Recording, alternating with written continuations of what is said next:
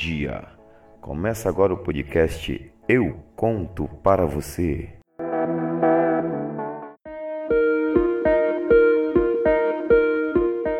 Oi, eu sou a professora Patrícia Souza e hoje eu conto para você uma crônica do livro Cá Entre Nós, do escritor e cronista Kerley Carvalhedo. Crônica A Melhor Companhia. Que seja eterno enquanto for recíproco. Foi essa frase que li dias atrás, ao qual me deixou estupefato.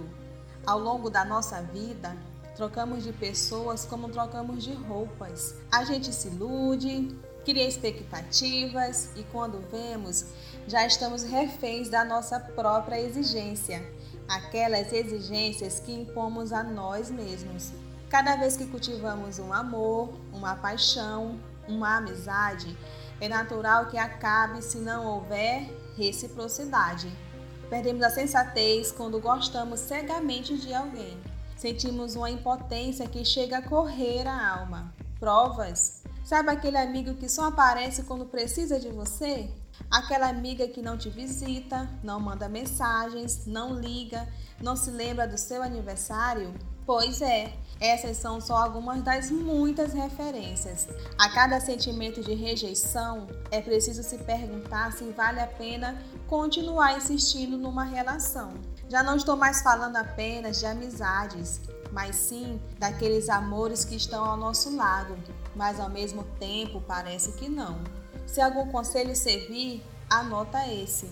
Você mesmo pode ser essa pessoa que tanto procura nos outros. Todos nós temos mil maneiras de nos reinventar, de nos reconectar com nós mesmos. Não desperdice seu tempo com quem não merece ter você por perto. A vida ainda pode te surpreender.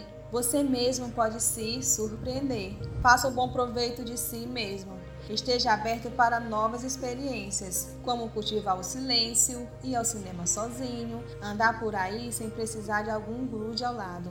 Não há reciprocidade maior que a sua própria companhia. Experimente viajar, conheça novos lugares, faça caras e bocas em frente ao espelho. Seja um adolescente que acaba de conhecer vasto mundo. Não se prenda às pessoas, aos rótulos, aos status ou aquilo que não te faz bem. Não espere ninguém para você mesmo se valorizar. Se ame, desapegue-se, faça um bom negócio. E só então, depois dessas vivências, desse gatilho de coragem, que a vida por si mesma encaminhará de colocar em nossas vidas pessoas que valem a pena de verdade.